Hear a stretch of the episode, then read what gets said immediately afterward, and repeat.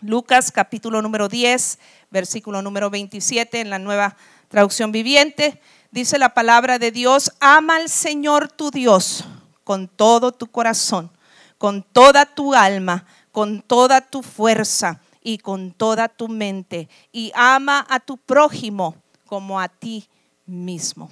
Amén. Oremos. Padre, una vez más estamos delante de tu presencia, creyendo firmemente que tu palabra, Señor, es viva y eficaz, penetra hasta partir el alma. Así es que te pedimos que así sea en esta tarde al compartir tu palabra, que cumpla el propósito por el cual es enviado en cada vida, en cada corazón, que nos penetre esta palabra, que nos nutra, que nos vivifique, Señor, que nos sea de bendición, que podamos ser no solamente oidores, sino hacedores de, esta palabra pongo mi vida en tus manos, úsame como un instrumento del cual tú te vales, pero sobre todo recibe tú toda la honra y toda la gloria porque solo tú la mereces. Y fuera de ti nada somos. Señor, toma control de este momento, quita todo lo que estorbe, eh, recoge los pensamientos de tus hijos para estar concentrados y recibir lo que tú quieres que nosotros recibamos el día de hoy. Espíritu Santo, muévete en este lugar y a ti sea dada toda la honra y toda la gloria. Amén y amén.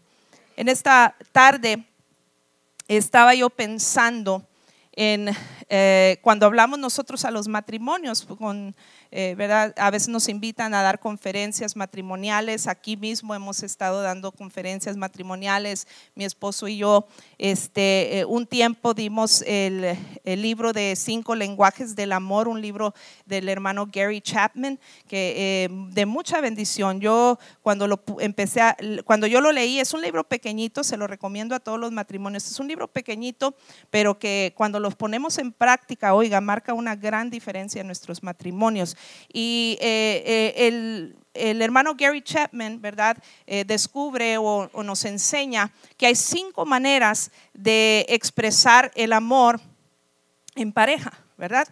¿Por qué? Porque cada, cada persona tiene uno de esos cinco lenguajes de amor o una combinación de varios, pero siempre predomina un lenguaje de amor este, en la persona y es la forma en que ellos interpretan amor. ¿verdad? Y entonces la idea de este, de este libro y de, esta, de estas conferencias, cuando damos este libro, es eh, enseñarle a la pareja a hablar el lenguaje de tu pareja. ¿Verdad? Que yo pueda hablar el lenguaje de mi esposo, no el que yo quiero hablar o el que yo hablo, sino el que él habla para que él me entienda y capte que le amo, ¿verdad? Entonces, este, y viceversa, cuando los dos estamos haciendo la, misma cosa, entonces el matrimonio florece, se nutre mutuamente, el tanque de amor de cada uno está lleno, así es que tenemos un matrimonio satisfecho. Le recomiendo cinco lenguajes de amor, pero este, eh, ah, pensando en esos principios que, que son bíblicos, ¿verdad? Son principios bíblicos para el matrimonio este, dije, bueno, si todos tenemos un lenguaje de amor, este, también Dios debe eh, interpretar el amor nuestro cuando nosotros demostramos esos eh, o hablamos esos cinco lenguajes. Y entonces pensando en esa idea, eh, me di a la tarea, ¿verdad?, a, armar este mensaje que quiero compartir con ustedes de cinco formas de mostrar que estamos enamorados de Dios.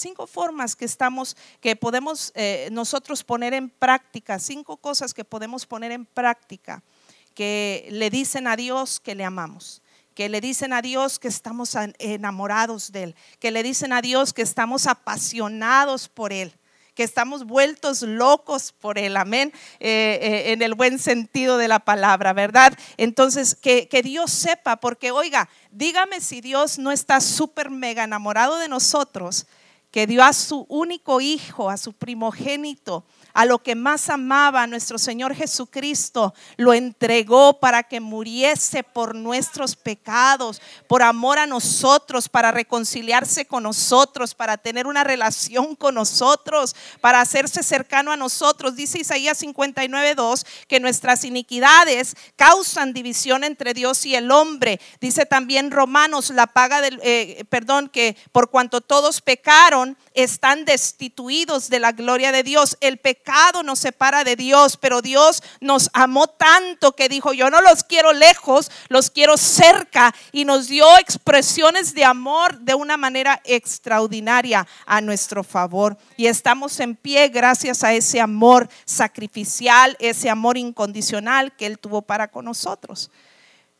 Pero qué triste sería que Dios nos amara tanto y no corresponderle.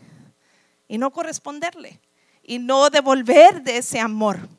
¿verdad? No devolver de ese amor. Eh, lea el libro de Oseas en su propio tiempo. Es una figura retórica que habla de la relación de Dios con el hombre, cómo, cómo Oseas se entregó por su esposa Gomer y Gomer no le correspondía, le era infiel.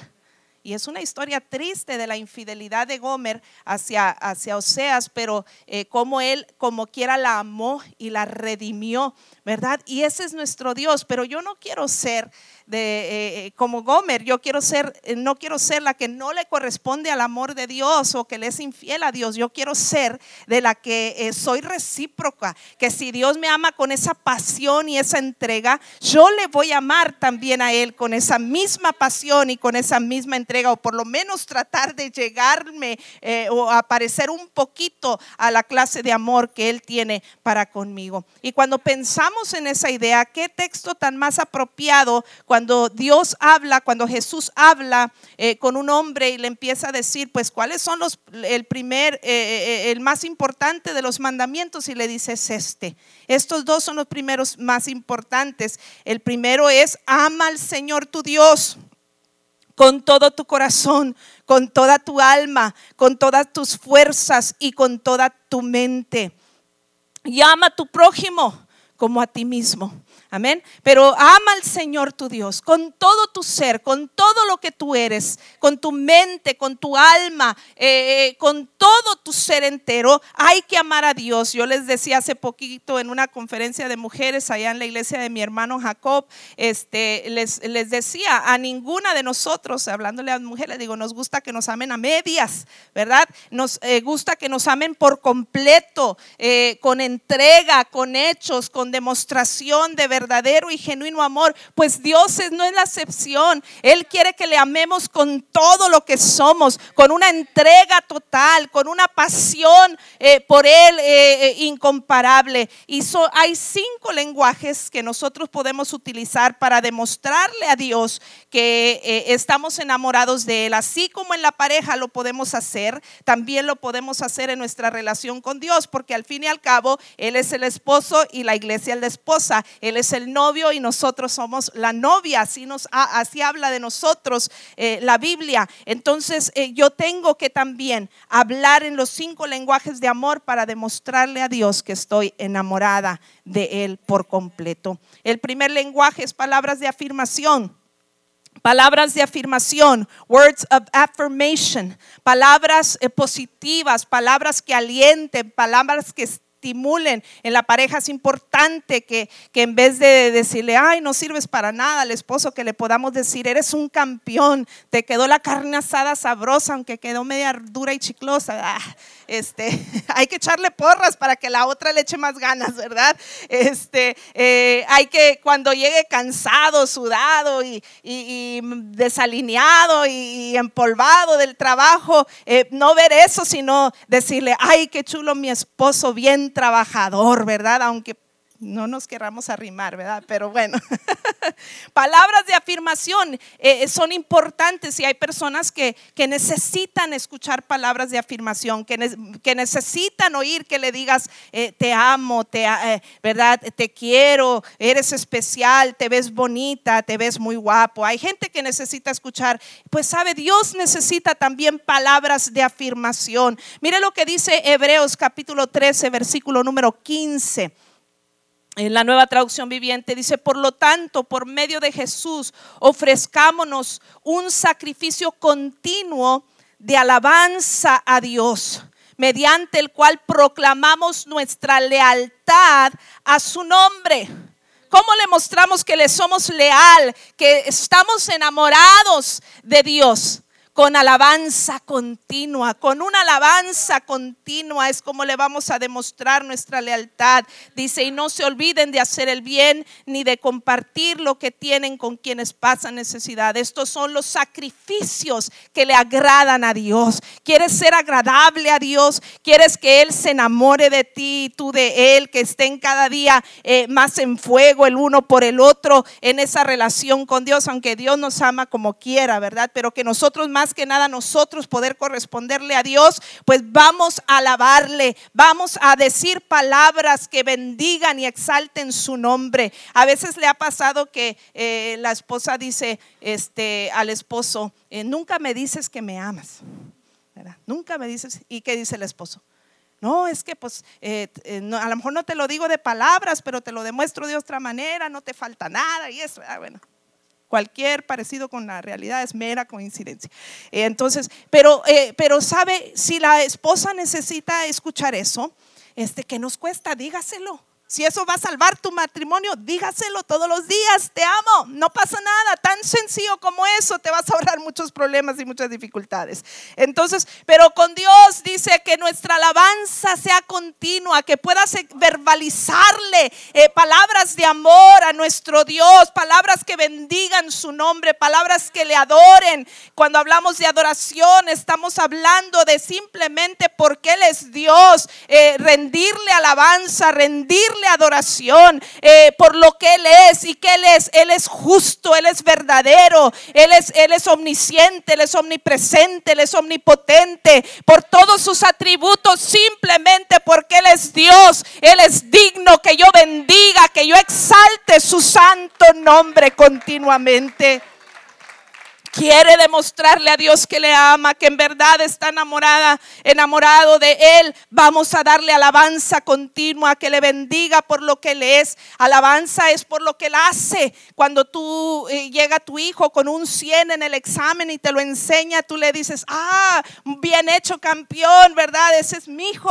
Y, le palmeamos en la espalda y, y lo reconocemos por su logro, por su alcance. Dígame si Dios no ha sido bueno. Dijo el salmista, no nos ha dado conforme a nuestras iniquidades, no ha hecho con nosotros conforme a nuestras iniquidades, al contrario, ha borrado nuestros pecados, ha borrado nuestra maldad, nos ha perdonado, nos ha dado más de lo que nosotros merecemos. Todos los días, nos da de su misericordia, dice que nuevas son cada mañana sus misericordias, porque a veces no lo merezco, pero Él se compadece de mi miseria, se compadece de mi condición y me bendice como quiera. Que en tu boca esté una alabanza y que digamos como el salmista que se exhortaba a sí mismo, bendice alma mía Jehová y no olvides ninguno de sus beneficios que podamos alabarle por lo que él hace. Eso va de la mano con acción de gracias o con agradecimiento, que haya agradecimiento continuo en nuestros labios,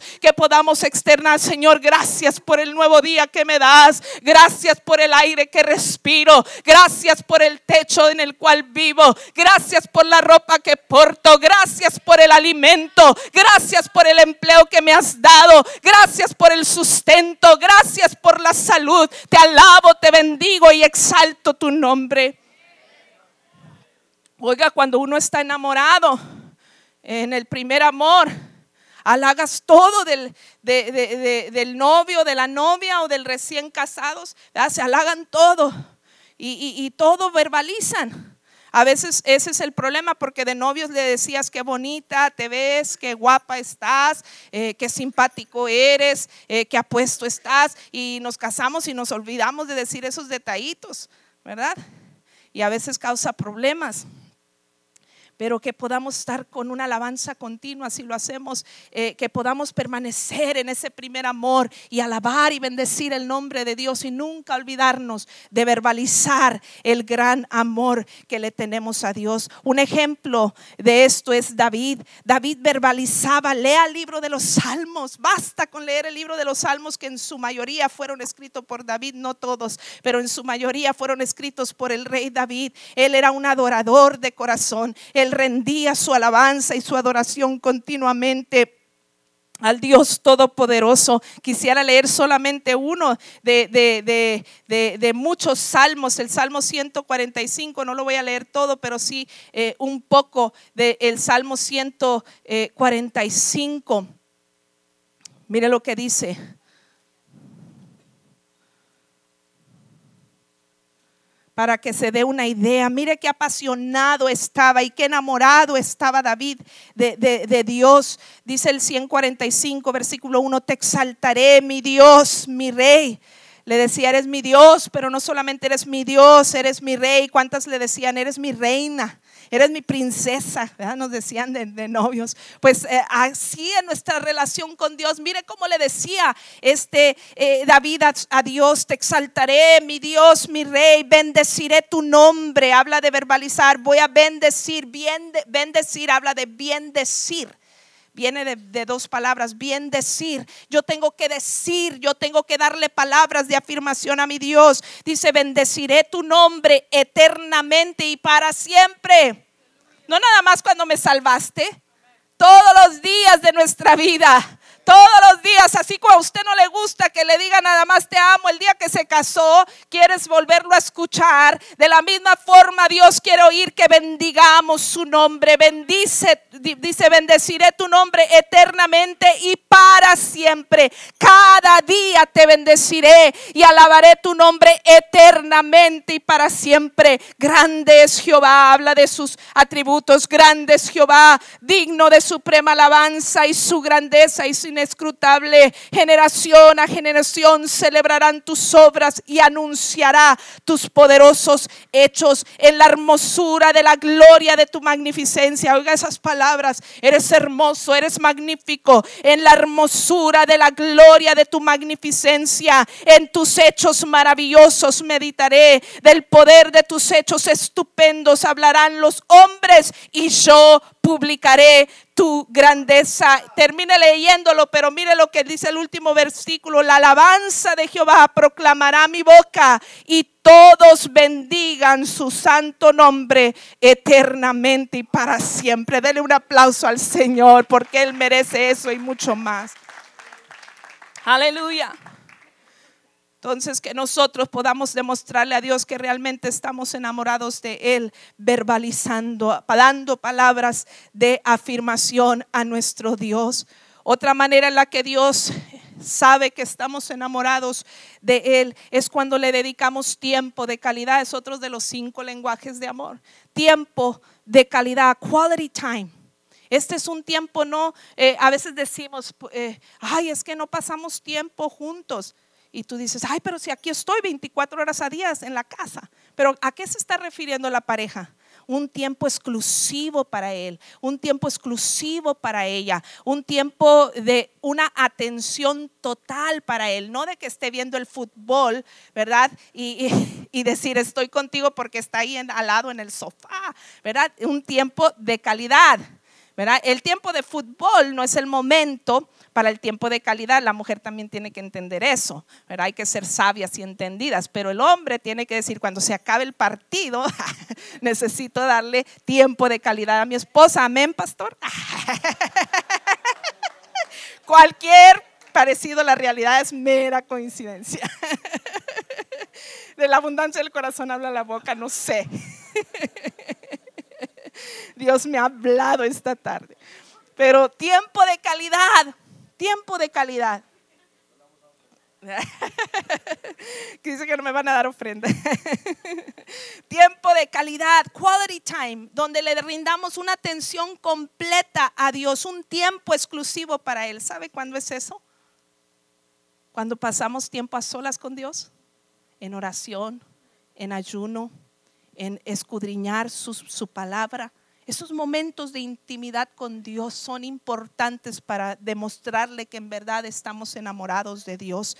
Mateo 6, versículo 6 dice, mas tú cuando ores, entra en tu aposento y cerrada la puerta, ora a tu Padre que está en secreto y tu Padre que ve en lo secreto te recompensará en público. ¿Cuándo es el clímax del amor de una pareja? Cuando están en la recámara, cuando cierran la puerta, allí es el momento clímax para, para un matrimonio, pues el matrimonio mío con Dios debe de tener su momento clímax en secreto. En lo que haces en lo secreto, entonces se va a reflejar en público. Porque si tú tienes una buena relación en lo secreto con tu pareja, el marido va a andar de buen humor todo el día y la esposa también. Y si no, pruébelo y créame, le va a funcionar. Entonces lo mismo con Dios, cuando estamos apasionados por Dios, apasionadas por Dios, cuando estamos enamorados y enamoradas de Él, vamos a, querer pasar tiempo en intimidad con Él, en lo secreto. Así es que no podemos decir amar a Dios si no me gusta orar, no puedo decir amar a Dios si no me gusta escudriñar y meditar en las escrituras. ¿Por qué? Porque allí es donde puedo tener un momento exclusivo con Él, íntimo con Él cuando Dios me habla a través de su palabra, cuando Dios me, me, abraza en la oración, porque fui a Él en oración con una carga muy pesada, con una necesidad, con una lucha, con una prueba, pero en ese algo pasa en ese momento de intimidad. ¿Cuántas veces yo no he ido a Dios en oración, afligida, angustiada, pero basta un momento en intimidad con Él para salir de ahí fortalecida, renovada, deseosa de seguir adelante aún a pesar de las luchas y las dificultades. Tiempo de calidad con Dios. Pero no solamente o, eh, en la Biblia tenemos un gran ejemplo de la oración, eh, de, ese tiempo a solas con Dios, de esa intimidad con Dios, y es el eh, Daniel, el profeta de Daniel. Daniel es un gran ejemplo, él amaba pasar tiempo con Dios pese a las muchas ocupaciones, porque sabe, una de nuestras excusas es, ay, es que quisiera, pero Dios sabe que no tengo tiempo. Tanto que trabajo, tengo que trabajar, si no, no se paga la renta, no se paga la luz, no se pagan los biles, decimos y como que nos queremos eh, justificar y hacernos sentir un poquito mejor pensando es que estoy muy ocupado y eh, la Biblia dice el que no trabaja que no coma y entonces verdad tengo que trabajar tengo que laborar tengo muchos quehaceres dice la ama de casa lava ropa que lavar trastes que lavar em, camas que tender eh, barrer trapear etcétera. Y, y siempre estamos poniendo la excusa no tengo tiempo y no tengo Dios sabe que no tengo tiempo pero Dios también interpreta que tú le amas cuando haces tiempo. Porque queriendo hacemos tiempo. Estamos tan ocupados, pero queriendo hacemos tiempo para todo. Cheque, cheque, cheque. Y cuando usted quiere algo, usted hace tiempo, usted encuentra el momento para hacer lo que usted quiere hacer. Vamos a hacer tiempo con Dios. Si esperamos tener tiempo, no lo vamos a tener, pero usted tiene que ser intencional en hacer tiempo. Daniel hacía tiempo con Dios. Hacía tiempo para pasar con Dios y él era muy ocupado. No lo voy a leer, me tomaría mucho tiempo, pero capítulo 1 del libro de Daniel habla de que eh, eh, eh, Nabucodonosor, cuando a estos jóvenes cautivos, prisioneros israelitas son llevados al imperio babilónico bajo el gobierno de Nabucodonosor, fueron llevados porque eran hombres ocupados porque eran hombres trabajadores, porque eran hombres sabios, inteligentes, estudiosos, es decir, no estaban de oquis, les echaron el ojo, estos son buenos para ayudarnos en nuestro reinado. Eh, ¿Por qué? Porque estaban ocupados. Capítulo 3, después de que Sadrach, Mesach y Abednego fueron, eh, eh, y Daniel fueron, bueno, Sadrach, Mesach y Abednego fueron liberados del, del horno de fuego les asignaron todavía más ocupación. Lea el último versículo del capítulo 3 de Daniel. Les asignaron todavía más responsabilidad a estos tres y a Daniel. Ahí menciona a Daniel también. Entonces, eh, eh, Daniel no era una persona desocupada. Ahora, vaya conmigo al capítulo 6 de Daniel. Daniel capítulo 6.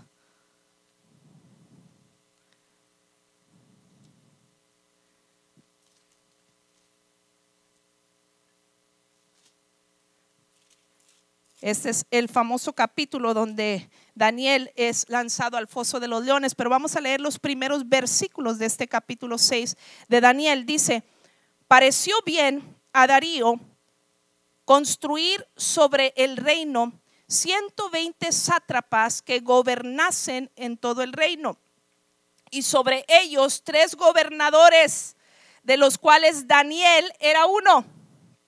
Note, en todo un imperio, eh, a Daniel se le asigna una área eh, grande para gobernar en la nación.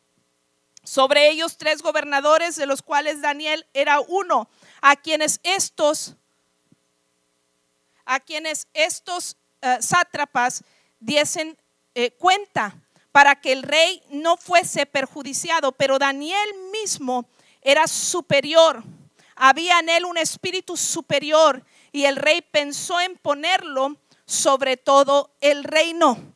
Note, era un hombre dedicado a su trabajo. Dice que era superior más que los demás. Le echaron el ojo porque era trabajador.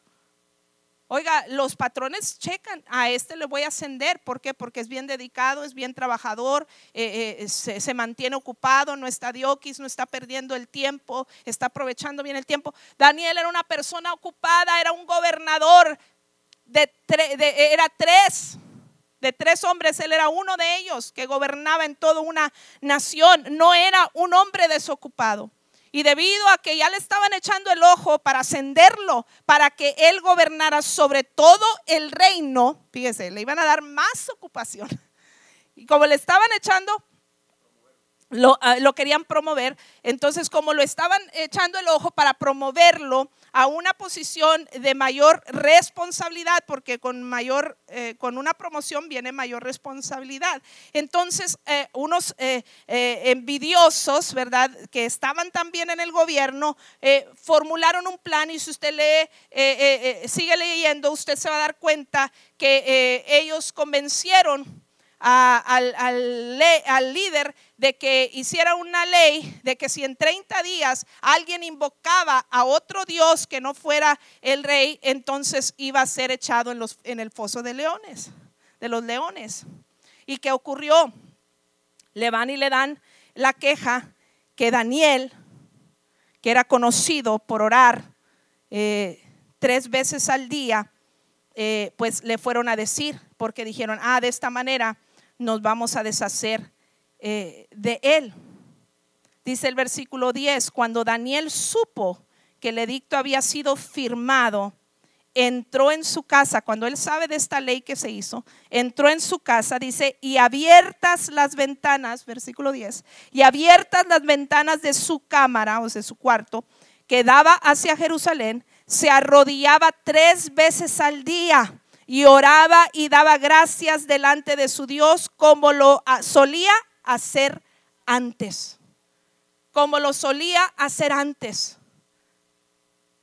Es decir, eh, eh, era una costumbre, no era porque, ah, ahora va la mía y ahora les voy a comprobar y de adrede voy a abrir las ventanas. Dice que lo solía hacer rumbo a Jerusalén, porque Jerusalén era la ciudad de Dios. Él, él pasaba tiempo con Dios y era habitual para él pasar tiempo con Dios. Qué extraordinario eh, eh, es esto. Un hombre tan enamorado de Dios, tan apasionado por Dios, que estuvo dispuesto a arriesgarlo todo. Arriesgarlo todo por ese amor que le profesaba tener a su, a su, al único Dios y verdadero. Y mira lo que dice el 12, fueron luego ante el rey y le habló, echaron en el foso de los leones. Dice, fueron luego ante el rey y le hablaron del edicto real. No has confirmado edicto que cualquiera que es, eh, en espacio de 30 días pida, pida a cualquier dios u hombre fuera de ti, oh rey, sea echado en el foso de los leones. Bueno, y lo echan más adelante dice el versículo 16, entonces el rey mandó y trajo a Daniel después de que vieron que los leones no tocaron a Daniel, dice, y, dijo a Daniel, el Dios tuyo a quien tú continuamente sirves, él te libre. O sea, antes, perdón, antes de que lo echaran al foso de los leones, eh, el rey quiso intentar, porque sabía quién era eh, la calidad de persona y de empleado y de trabajador y, gobernante que era Daniel y él quería evitar que Daniel fuese echado al foso de los leones. Al ver que ya no pudo, eh, él declara esta palabra, el Dios tuyo a quien tú continuamente sirves, Él te libra. Ahí está una palabra clave, continuamente sirves, y lo identificaba el mismo rey. Es decir, Daniel, a pesar de sus muchas ocupaciones, siempre hacía tiempo para Dios. Tú y yo podemos corresponder al amor de Dios cuando pasamos tiempo de calidad a solas con Dios. Ayunar es parte de esa vida devocional. El, leer la palabra de Dios es, es, parte de nuestra vida devocional. Van de la mano. Esta palabra de Dios es la carta de amor que Dios nos ha dado estas son las cartas de amor que Dios nos entrega. Mire, mi esposo y yo cuando estábamos eh, de novios, pues él vivía en Ciudad Madero, allá cerca de Tampico, y yo estaba acá en el, eh, eh, en el valle. Me voy a desquitar porque él siempre habla de mí sin que yo me pueda defender. Entonces, eh, entonces eh, eh, en ese entonces, y eso a lo mejor va a delatar un poquito nuestra edad, aunque parecemos unos chicuelos. Este, en ese entonces no teníamos acceso a, celulares, al internet, a, poder comunicar constantemente como ahora la gente está a la, orden del día, las comunicaciones, aun cuando estén a miles de millas de distancia. Entonces nosotros dependíamos de dos cosas, cartas y, llamadas telefónicas. Y la llamada telefónica era un sacrificio, porque no era como ahora que te dan planes de, que tanto por un solo costo mensual, era cada llamada te la, te la cobraran. Pobre nuestros padres cuando veían esos biles, ¿verdad? Y se caían de espaldas, ¿verdad? Este, con, con tanto tiempo que hablábamos, que a nosotros ¿Qué? No, no fue 45 minutos que hablé con él. Eh, fueron como unos 5 minutos. Pues el Bill lo miente. Aquí dice que fueron 45 minutos. o una hora. dos horas. Porque el tiempo se nos iba eh, como si nada. Eh, oh, cómo esperábamos con ansias que llegara una carta de amor, ¿verdad? Eso era extraordinario para nosotros y era emocionante. Pues emociones, amado hermano, porque el Dios Todopoderoso que entregó su vida por usted también le ha entregado este libro, que son sus cartas de amor para nosotros. Te sientes sola, te sientes solo, sientes que nadie te quiere, sientes que nadie te ama, sientes que nadie te valora. Hay uno que te valora Ahora basta con que abras este libro todos los días y te des cuenta de las palabras de aliento, de amor, de fortaleza, de bendición que Dios tiene que regalarte. Pero a veces no abrimos la correspondencia. Abra la correspondencia. Es otra forma de demostrarle a Dios que le amamos cuando nos apasionamos por su palabra, cuando estamos esperando con ansias, ¿qué tienes que decirme hoy? ¿Qué quieres hablarme el día de hoy?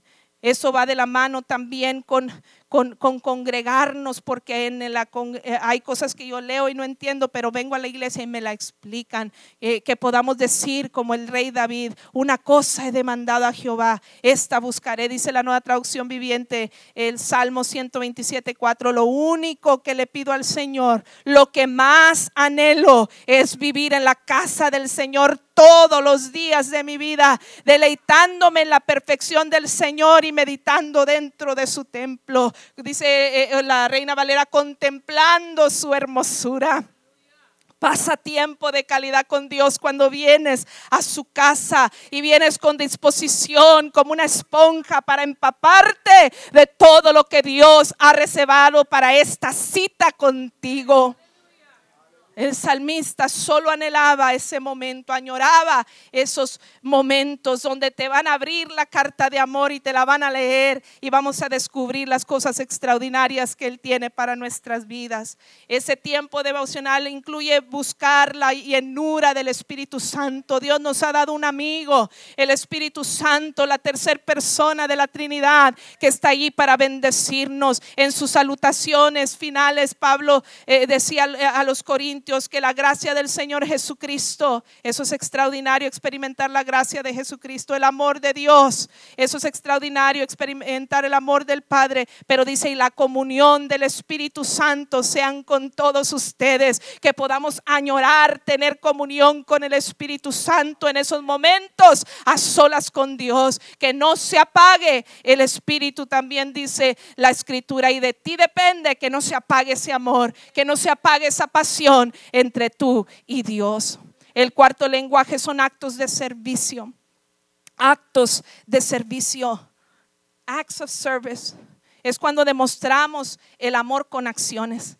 Yo le, eh, el otro día preguntaba a mis hijos, ¿y ustedes qué, qué, lenguaje de amor creen que soy yo? Y todos a unánimes, así bien fuerte, dijeron, actos de servicio porque yo seguido les digo, aunque no me den regalo el Día de las Madres, aunque no me den flores, pero ayúdenme a tender las camas, a levantar el cuarto, a lavar la ropa y lavar, sí, porque yo soy, mi lenguaje de amor es actos de servicio, ese es como yo siento que me aman, que me andan ayudando, ese es mi lenguaje de amor, habrá, otros aquí que hablan ese lenguaje, son de mi equipo, son de mi equipo, entonces yo soy actos de servicio y todos me identificaron luego, luego, qué bueno, me siento bonito que me den flores que me den eso, pero si no me las dan en serio, no soy de las que eh, estoy con la depre porque el marido no se acordó de mi aniversario. No me acuerdo ni yo, hermanos, ni de mi cumpleaños me acuerdo, yo se me olvida.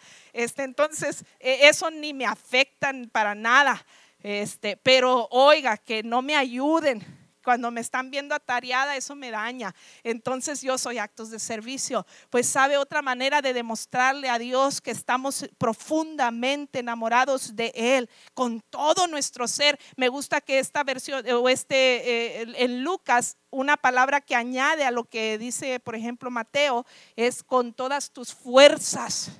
Es decir, em, con todo tu corazón, con toda tu mente, con toda tu alma, pero también dice con todas tus fuerzas que el amor sea tangible, que pueda, que pueda ser no solamente de labios, sino también de hechos, demostrando a Dios con acciones. Dios nos ha dado dones, Dios nos ha dado talentos, Dios nos ha dado eh, eh, eh, habilidades especiales para que nos sirvamos los unos a los otros, porque cuando sirves a tus hermanos, cuando sirves a la iglesia, cuando sirves al, al inconverso y le demuestras el amor de Dios con actos de servicio, dijo Dios, si un vaso de agua, dice Jesús, das a uno de estos pequeños, a mí me lo estás haciendo. Me estás demostrando el amor a mí cuando haces actos de servicio. A Dios también eh, le honra esto.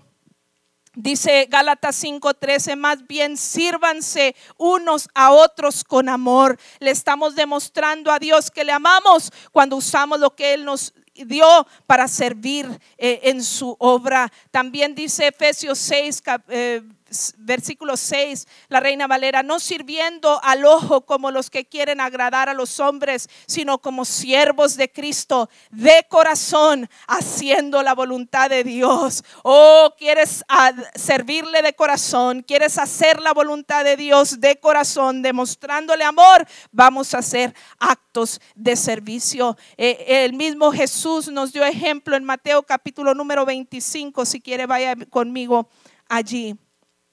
Ya estoy para concluir con el último, ya solo me falta el último puntito y si se quieren venir los músicos me ayudan a apurarle. Mateo capítulo 25 es el momento en el que Jesús le lava los pies a sus, a sus discípulos, poniéndoles el ejemplo, ¿verdad? De, perdón, estaba yo en otro capítulo capítulo 25. Mateo 25, versículo 35 al 40. Perdón, eh, no es este pasaje, sino dice, entonces, eh, dice, porque tuve hambre y me diste de comer, tuve sed y me diste me diste de beber, fui forastero y me recogiste, estuve, estuve desnude y me cubriste, enfermo y me visitaste, en la cárcel y viniste a mí. Entonces los justos le responderán diciendo, Señor, ¿cuándo te vimos hambriento y sustentamos o te sustentamos o sediento y te dimos de beber? ¿Y cuando te vimos forastero y te recogimos o desnudo y te eh, cubrimos? ¿O cuando te vimos enfermo o en la cárcel y, venimos a ti? Y respondió el rey, les, eh, respondiendo el rey, les dirá, de cierto os digo, que en cuanto lo hiciste a uno de estos mis hermanos más pequeños, a mí me lo hiciste. Esa es la forma en que le mostramos a Dios que le amamos cuando hacemos actos de servicio los unos con los otros en la obra de Dios. Yo mencionaba también el acto de Jesús cuando lava los pies a sus discípulos y les invita, así como yo he hecho, que ustedes también hagan, porque yo no he venido para que me sirvan, sino he venido para servirlos, que ustedes también puedan servirse los unos a los otros, porque el acto de servicio también le dice a Dios que estamos enamorados y apasionados por Él. Por último, el toque físico, the physical touch, el toque físico. Sabe, uno siente que lo aman cuando llega la caricia, el abrazo, el beso, ¿verdad? Un toque físico, a veces una palmeada. Mi esposo habla de que su papá no era muy, muy expresivo de cariño, dice, pero venía y nos sacudía el pelo, o nos mordía en la cabeza así ligero, pero les mordía la cabeza. Dice, y ya sabíamos que nos estaba acariciando y, eran sus formas toscas, pero era el toque físico eh, diciéndonos, te amo. Aunque no verbalizara nada, pero el toque físico eh, ellos lo interpretaban, eh, aunque tosco lo interpretaban en amor. La caricia, el beso, el apapacho, eso dice a alguien que lo amas y por eso también el toque físico es importante en el matrimonio y en la familia también. Las estadísticas dicen que los hijos que reciben toque físico y que les reciben besos de niños son eh, personas que crecen más saludables, son personas que eh, crecen y, se desenvuelven mejor en la vida y they're uh, better achievers, eh, alcanzan cosas mejores en la vida. El toque físico es importante en el matrimonio, en la familia. Pues el toque físico es importante con Dios también. ¿Y cómo le podemos dar toque físico a Dios si Él ascendió al cielo y, yo sé que está aquí porque el Espíritu Santo está aquí, pero no lo tengo aquí tangible? Pero la Biblia dice que la iglesia es que el cuerpo de Cristo. La iglesia es el cuerpo de Cristo. Los creyentes, la familia en la fe, somos el cuerpo de Cristo. Cuando tú amas a tu hermano, cuando tú procuras la unidad en el cuerpo de Cristo, estás tocando a Dios. Estás dándole ese toque físico y estás diciéndole, Señor, te amo. Te amo. Quizás tú eres mano y el otro es la espalda. Pero cuando tú le das el abrazo a tu hermano en Cristo, estás diciéndole a Dios, te amo. Y te quiero demostrar mi amor y mi pasión por ti con este toque físico que hago a los demás. Porque podemos a veces servir, pero no, debemos, estar proyectando amor o unidad. Y todo lo que contribuya a la unidad del cuerpo de Cristo, que fortalezca los lazos de unidad, es el toque físico que le damos a Dios, es demostración de amor también para Dios. Dice 1 Corintios 13, 11. Amados hermanos, termino mi carta con estas últimas palabras. Estén alegres, crezcan hasta alcanzar la madurez.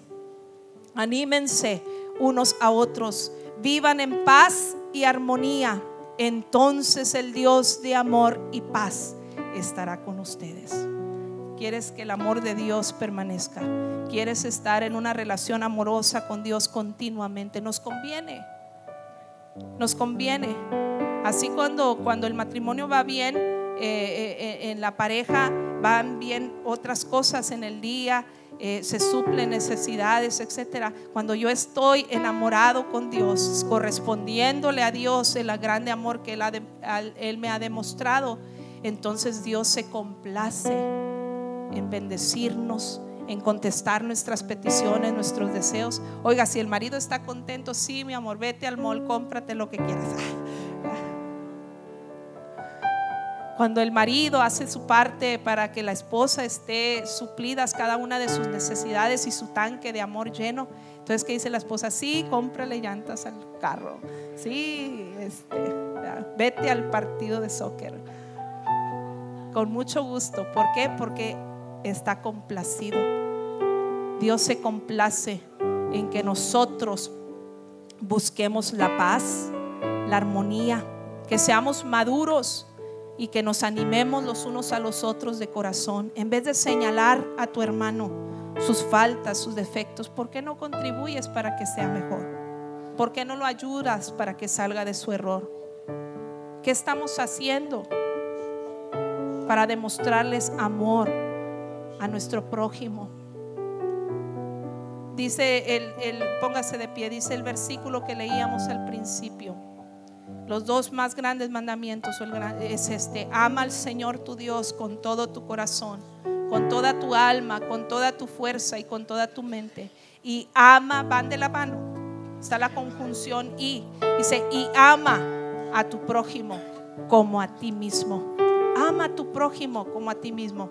Cuando la Biblia habla del matrimonio en el libro de Efesios, dice que tenemos que amarnos como Cristo amó a su iglesia, ¿verdad?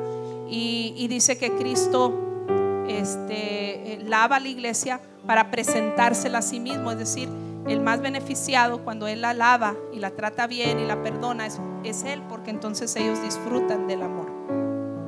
Pero también dice en Efesios que nadie aborrece su propia carne. Nadie aborrece su propia carne. Por eso tenemos que tratar al hombre con respeto, dice Efesios, y a la mujer con amor. Entonces nadie aborrece su propio cuerpo. Porque dice la Biblia que los dos somos uno hablando del matrimonio. Entonces, si tú maltratas a tu esposa, te estás maltratando a ti, te estás dañando tú. Si tú maltratas a tu esposo, te estás, eh, eh, eh, te estás dañando tú como mujer. Te estás afectando tú. Tú eres la que sales perdiendo. Pues lo mismo con Dios. Si la iglesia, si mis hermanos en la fe es el cuerpo de Cristo y yo le hago un mal o procuro el mal de mi hermano de mi hermana, ¿cómo puedo decir amar a Dios? ¿Cómo puedo? Estoy aborreciéndome a mí mismo, porque somos un cuerpo, no son múltiples cuerpos, es un cuerpo, un cuerpo. Estamos aborreciendo, eh, aborreciéndonos nosotros mismos, pero más aún, aborreciendo a Dios